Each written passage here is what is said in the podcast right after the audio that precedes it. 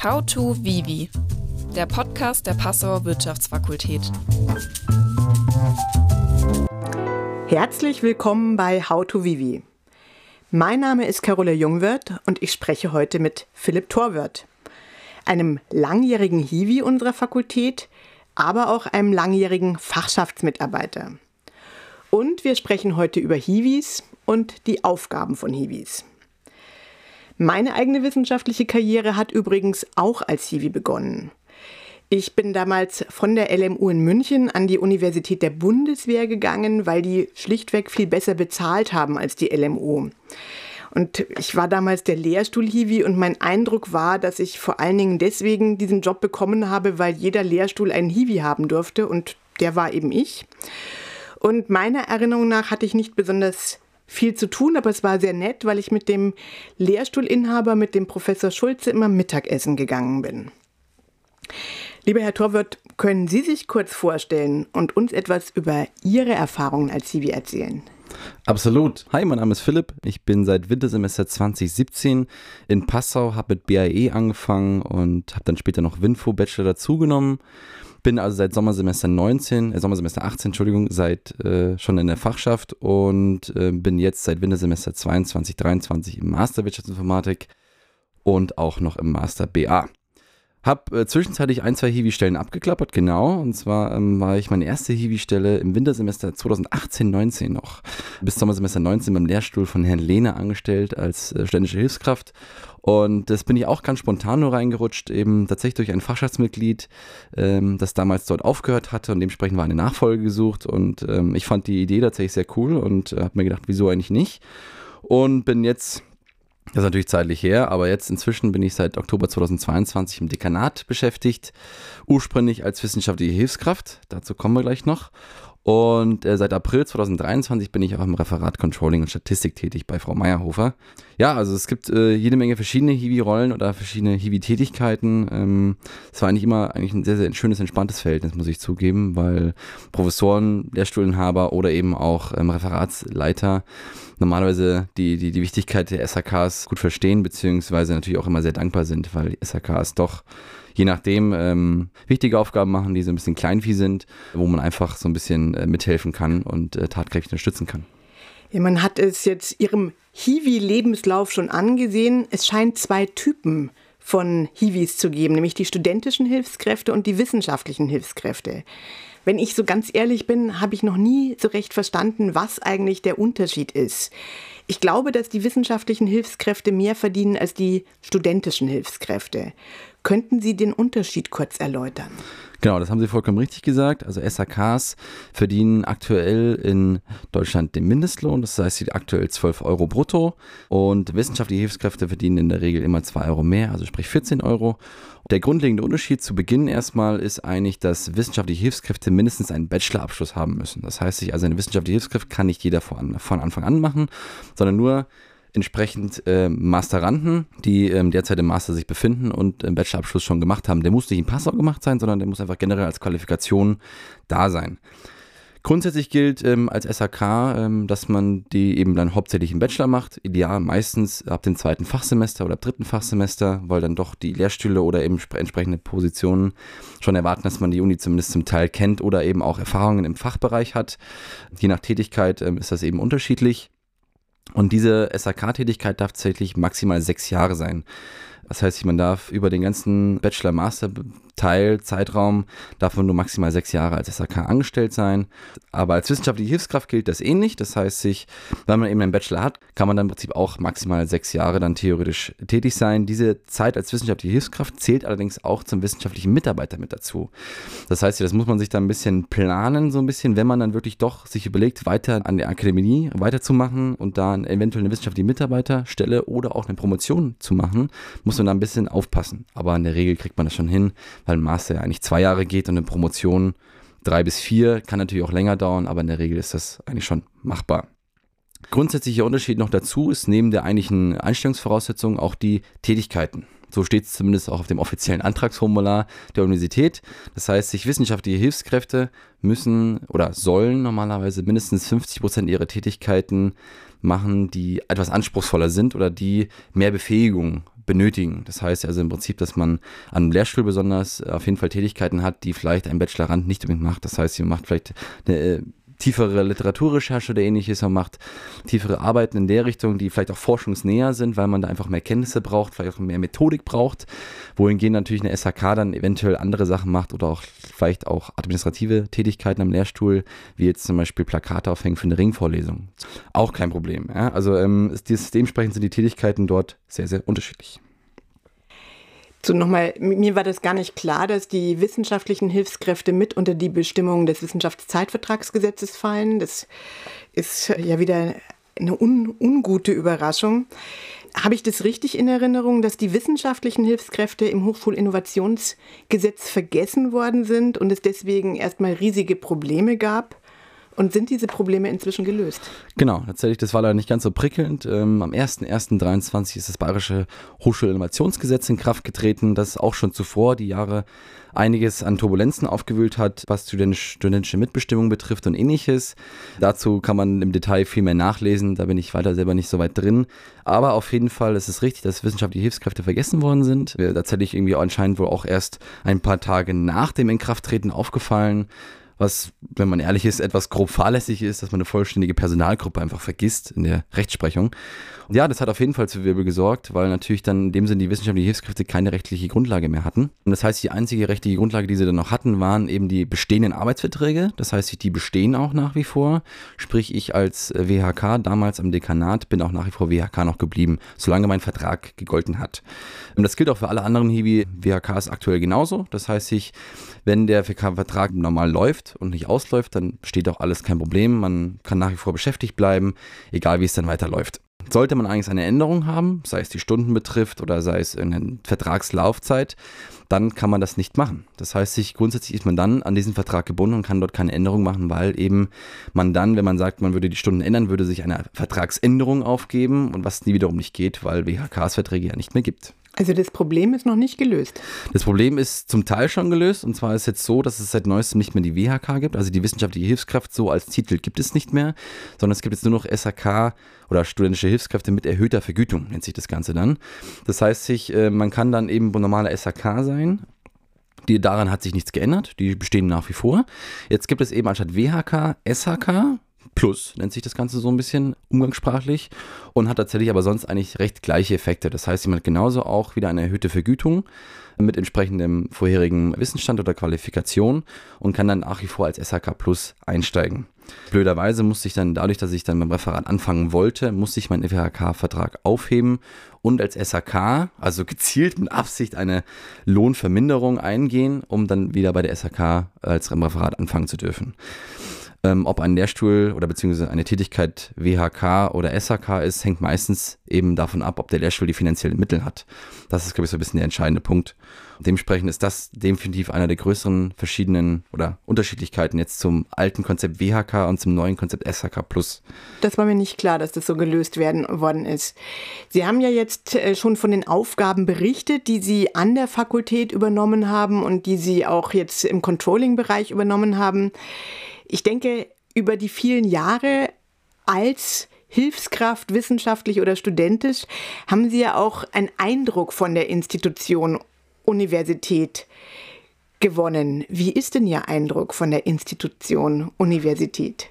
Äh, sehr interessant, glaube ich. Also ich glaube, es ist definitiv, gerade wenn man mehrere Positionen abläuft und auch verschiedene Positionen abläuft, ähm, gerade am Lehrstuhl ist die klassische Tätigkeit tatsächlich das Zuarbeiten zu einem wissenschaftlichen Mitarbeiter. Heißt sich, man hat eine feste Schicht vielleicht irgendwie in der Woche und geht hin und fragt hier, was steht an, habt ihr was für mich? Ähm, und dann kommt an, ich brauche eine Literaturrecherche mal, ich bräuchte ein paar Paper, ich bräuchte Personen, die nach bestimmten Kriterien ausgesucht werden müssen, damit ich Interviewpartner finde oder ähnliches. Also das klassische Zuarbeiten zur Forschung, eben Kleinigkeiten, die zu einem wissenschaftlichen Artikel gemacht werden müssen um das zu machen. Das heißt, da gibt es verschiedene Geschichten, die man da machen kann, aber auch, wie schon erwähnt, kleine administrative Thematiken, die mit dazu fallen. Sei es jetzt eben ähm, zum Beispiel am Lehrstuhl Lena war damals eine Zeitschriftenliste immer umhergegangen. Das heißt, sich monatlich haben jede wissenschaftliche Zeit schon neue Paper veröffentlicht und dementsprechend gab es dazu immer eine Art Info und eine neue Ausgabe und die hat man natürlich dann entsprechend einfach aufbereitet und den Lehrstuhlmitarbeitern einfach zur Verfügung gestellt. So hier, das ist ein neuer Artikel, wollt ihr die haben, suche ich die für euch raus. Dekanat wiederum hingegen, jetzt als administratives Organ, als administrative Stelle in der Uni, ist, glaube ich, definitiv von den Themen ganz anders. Also aktuell im Dekanat bin ich ursprünglich im Oktober eingestiegen für die akademische Feier an der Fakultät, die damals im März stattgefunden hat diesen Jahres. Und ähm, es sind aber auch aktuelle Themen wie jetzt Evaluation zum Beispiel aktuell gestartet, jetzt gerade diese Woche. Aber auch die Raumplanung fällt bei mir jetzt langsam auf den Tisch. Zumindest jetzt nicht für Wintersemester, aber dann im Wintersemester für den Sommer. Natürlich sind aber auch im Dekanat andere Thematiken wichtig, wie zum Beispiel Learning Agreements, Notenumrechnung, sowas ist zum Beispiel alles, was im Dekanat ankommt. Das mache jetzt ich nicht, sondern das macht mein Kollege, ähm, Herr Schweiger, der das äh, hauptsächlich damit beauftragt ist, genauso wie auch Forschungs- und Fakultätsberichte zum Beispiel.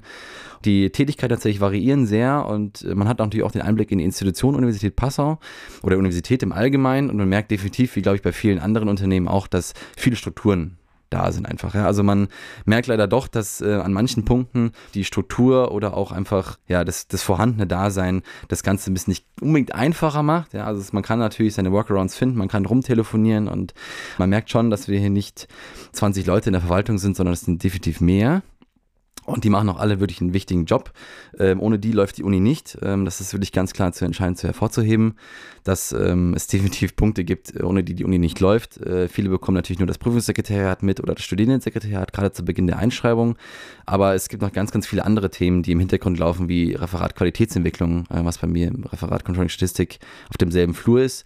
Ähm, natürlich das Referat Controlling Statistik, die Dekanate machen sehr viel, ähm, was gerade den Studienalltag betrifft, wo man vielleicht noch was mitbekommt ähm, wo auch die Studiengangskoordination zum Beispiel mit sitzt. Ja, manchmal hat man ein paar Steine im Weg, wenn man irgendwas machen möchte. Man hat dann doch einen gewissen Eifer, ich möchte was umsetzen, ich möchte was machen, weiß man recht schnell, ah, das ist beschränkt, weil eben vielleicht äh, das Personal nicht da ist, weil man einfach die Möglichkeit nicht hat, das umzusetzen, weil man selbst nur begrenzte Stunden hat natürlich. Zum anderen aber auch ist ähm, das Thema dahingehend die Strukturen klar. Das heißt, ich, wenn ich irgendwo anfrage, dann heißt, nee, die Person, also mich müssen sie nicht fragen, sondern sie müssen jemand anders fragen und dann wird das weitergeleitet. Manchmal leider so ein bisschen nach dem Motto, nicht über den Tellerrand gucken und dann war's das. Ähm, kümmern sie sich drum selbst, äh, selbst drum und äh, ich mache mein Ding. Leider ein bisschen, manchmal ein bisschen schade, aber da kommt man auch durch. Also das ist auch ein Problem oder ein Thema, wo man dann äh, sich darauf reinfuchst. Man merkt auf jeden Fall, die Institution selbst, Universität, die natürlich stark mittelgesteuert ist durch den öffentlichen Sektor, schon irgendwo ihre Ecken und Kanten hat. Das brauchen wir nicht äh, verschweigen. Ich glaube, der Universität geht wie den Studierenden. Wir haben immer zu wenig Geld. Und ähm, wenn jemand versucht, seinen Job in 40 Stunden zu machen bei Vollzeit, muss er, glaube ich, auch manchmal sagen, ich ähm, ist jetzt einfach nicht meine Angelegenheit. Aber ähm, ich glaube wirklich, dass wir hier eine ziemlich, eine ziemlich gute, noch eine ziemlich gute Verwaltung haben, die wirklich alles gibt, äh, was ihr möglich ist. Lassen Sie uns noch mal kurz über den Mindestlohn sprechen. Ich selbst war so ein bisschen, hm, als ich gehört habe, Mindestlohn auch für Hiwis, äh, war ich nicht optimal begeistert, weil ich gedacht habe, naja gut, äh, die Hiwis, das ist ja immer so eine Zwischenstelle. Man ist so zwischen Studierender, das ist irgendwie, aus meiner Sicht war das immer so zwischen Studierender und Job. Und so hatte ich es eben selber auch empfunden, als ich Hiwi war. Und ich hatte dann gedacht, na gut, die Hiwis werden wir nicht mehr so viel haben, weil wir ja nicht mehr Geld haben, um sie zu bezahlen, sondern wir werden einfach die Stunden drastisch kürzen müssen. Und ähm, jetzt will ich gerne von Ihnen wissen, hat sich irgendetwas durch die Einführung des Mindestlohns von 12 Euro äh, für Sie verändert? Hat sich das auf Ihre Aufgaben ausgewirkt? Ist mehr Druck da, schnell zu arbeiten? Ähm, stehen weniger Stunden zur Verfügung? Wie nehmen Sie das wahr? Ähm, damals, als ich beim Lena noch angestellt war, ähm, glaube ich, weiß ich gar nicht, was der Mindestlohn war. Ich glaube, der war auch knapp unter 10 oder 10, glaube ich, im, ungefähr.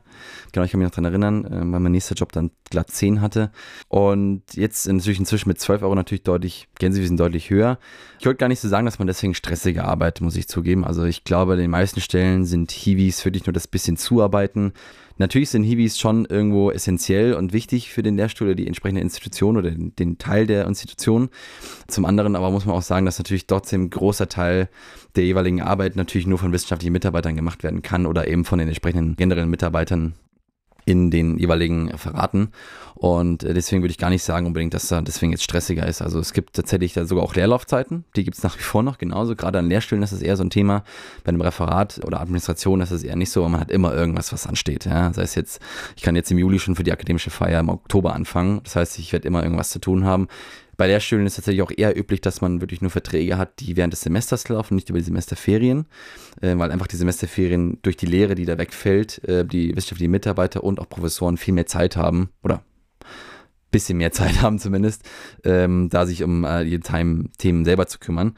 Aber tatsächlich, äh, glaube ich, ist das eher so ein bisschen Punkt, was dann einfach auf die Finanzierung so ein bisschen schlägt. Das heißt, sich jede Lehrstuhl, jede Referat hat natürlich einen begrenzten Maß an Mittel zur Verfügung, sei es für SAKs, sei es für irgendwelche IT-Einkäufe oder ähnliches. Und ähm, wenn man natürlich jetzt sagt, man erhöht den Mindestlohn und hat natürlich dieselben Stundenzahl, dann wird die Person selbst für das Referat, für, die, für den Lehrstuhl teurer und kann dementsprechend natürlich im Summe der begrenzten Mittel nicht mehr so viele SAKs vielleicht anstellen oder halt eventuell weniger Stunden machen. Also da ist in dem Sinne eigentlich die Kommunikation mit Lehrstuhlinhaber oder Referatsleiter definitiv wichtig, um zu sagen, hey, ich würde gerne mehr Stunden arbeiten. Ähm, ist das möglich? Ist das nicht möglich? Kann ich ähm, auch eventuell SHK Plus machen? Gerade wenn man jetzt vom Bachelor auf Master geht, an einem Lehrstuhl. Genauso aber auch natürlich wichtig, habe ich so viel Arbeit zu tun, ähm, dass sich das lohnt. Das muss man sich natürlich dann immer vor Augen halten. Wenn ich sage, ich möchte unbedingt mehr arbeiten und es gibt nicht mehr zu tun am Lehrstuhl, dann muss ich mir natürlich eventuell was anderes suchen oder eben was anderes machen. Das Thema Mindestlohn ist äh, halt generell so eine Sache, wo man sagen muss, ob das wirklich prickelnd ist oder nicht. Sei mal dahingestellt, es gibt viele andere Tätigkeiten, die, glaube ich, weniger Qualifikationen brauchen, aber als, als jetzt hier eine SHK, aber die halt trotzdem mehr verdienen. Ganz klassisches Beispiel ist zum Beispiel die Gastronomie, wo ich auch gelegentlich arbeite, wo man ganz klar sagen muss, ähm, wenn ich mich da hinstelle, auch nur Mindestlohn bekomme, aber ich habe noch das Trinkgeld, dann komme ich am Ende doch deutlich mehr raus und habe zwar auch eine gewisse Flexibilität, habe natürlich ein etwas anderes Arbeiten, vielleicht auch ein stressigeres Umfeld, aber ich verdiene unterm Strich mehr Geld. Und das ist, glaube ich, was bei, bei vielen Studenten einfach ankommt, die eben darauf angewiesen sind, nebenbei zu arbeiten. Und das macht schon einen Unterschied. Also ich glaube, Geld ist da schon ein entscheidender Faktor, wo man Mindestlohn nicht unbedingt jeden kriegt, bin ich mir ganz sicher. Ich denke, dass viele SAKs eher als aus Überzeugung arbeiten, weil sie sagen, sie haben da Spaß daran, sie wollen mit dem Lehrstuhl mehr interagieren, sie wollen vielleicht auch so die Möglichkeit haben, gute oder Seminarplätze zu bekommen, Bachelorarbeiten, Masterarbeiten zu schreiben, eventuell auch eben akademische Laufbahn einzuschlagen, dann ist das sowas auf jeden Fall sehr gut. Jemand, der wirklich nur Geld verdienen möchte, wird, glaube ich, nicht an der Uni bleiben, weil das einfach als Mindestlohn nicht so wirklich sich lohnt. Ja, das könnte für viele Bereiche an der Uni gelten. Wenn es nur um Geld geht, ist Uni nicht der richtige Ort. Jetzt haben wir noch am 26. Juni beschlossen, die Erhöhung des Mindestlohns um 41 Cent. Einfach nur eine ganz kurze Antwort. Halten Sie das für gerechtfertigt oder finden Sie das zu wenig? Ich finde es auf jeden Fall gut. Also ich habe mal selber nachgerechnet, wie viel aktuell ist. Das ist ein bisschen mehr als 3 Prozent. Wenn man jetzt normal sagen würde, man würde inflationsentsprechend äh, ein bisschen mehr bekommen, ist natürlich jetzt nicht die, gut, die aktuelle Inflation ist ein bisschen mehr, aber es ist auf jeden Fall definitiv ein Anfang, wo ich sage, das ist auf jeden Fall gut, dass man sagt, man auch mal den Mindestlohn nicht nur irgendwie alle zwei, drei Jahre anpasst dann um ein gutes Stück, sondern wirklich jedes Jahr ein bisschen mehr bekommt, so wie es beim üblichen Gehälter meistens ja auch ist, ähm, wo man dann so ein bisschen weiterrutscht. Auch äh, den tarifgebundenen de, des bayerischen Staates ist es auch so, dass man nach zwei Jahren in die nächste Gruppe steigt. Das ist zwar nach zwei Jahren, aber man hat zumindest, man hat es in Aussicht, man weiß, dass es kommt Mindestlohn ist dann doch ein bisschen eher ungewiss, weil man das manchmal nicht so ganz wusste, wie es weitergeht. Okay, dann danke ich Ihnen ganz herzlich für die interessanten Einblicke, die Sie uns gegeben haben. Frage Sie noch ganz kurz, haben Sie einen Rat für zukünftige Hiwis? Ein Rat? Ähm, ich glaube tatsächlich wirklich, ähm, probiert es aus geht's hin, macht es, äh, bewerbt euch. Es gibt ganz viele Stellen an der Uni. Schaut mal rein, ihr werdet recht schnell merken, ob das für euch was ist oder nicht. Und ihr habt das dann einfach gemacht, ihr habt die Erfahrung gemacht und ähm, ja, der Mindestlohn ist nicht attraktiv, aber es ist definitiv eine Erfahrung wert und ähm, ihr seht mal ein bisschen hinter den Lehrstuhl und ihr werdet merken, dass es viel im Hintergrund passiert, was viele Studis gar nicht mitbekommen, was leider sehr schade ist, wenn man doch immer ein bisschen schimpft, der Lehrstuhl, der Prof, Warum kann er meine Folie nicht vorhochladen? Warum sind die nicht präpariert? Warum ist nicht das? Warum ist das nicht? Es gibt so viel, was im Hintergrund passiert, was viele nicht mitbekommen. Und deswegen rate ich doch jedem mal tatsächlich das mal auszuprobieren. Herr Törwart, haben Sie ganz herzlichen Dank, dass Sie Werbung gemacht haben für einen Hiwi-Job. Tatsächlich ist es so, dass wir suchen, also dass es gar nicht so einfach ist für uns Hiwis zu finden. Und ich kann mich allem anschließen, was Herr Torwart gesagt hat. Es sind viele Einblicke in das System Universität, die sie sonst nicht hätten. Und äh, die Frage, ob sie zum Beispiel auch mal eine wissenschaftliche Laufbahn anstrengen wollen oder nicht, entscheidet sich eben auch zum Teil in diesem Hintergrund, was passiert da, was ist zu tun. Und ich denke, das ist tatsächlich eine sehr interessante Erfahrung. Herr Torwart, haben Sie ganz, ganz herzlichen Dank, liebe Hörerinnen und Hörer, haben Sie ganz herzlichen Dank für Ihre Aufmerksamkeit und wir verabschieden uns von Ihnen. Bis dahin. Tschüss.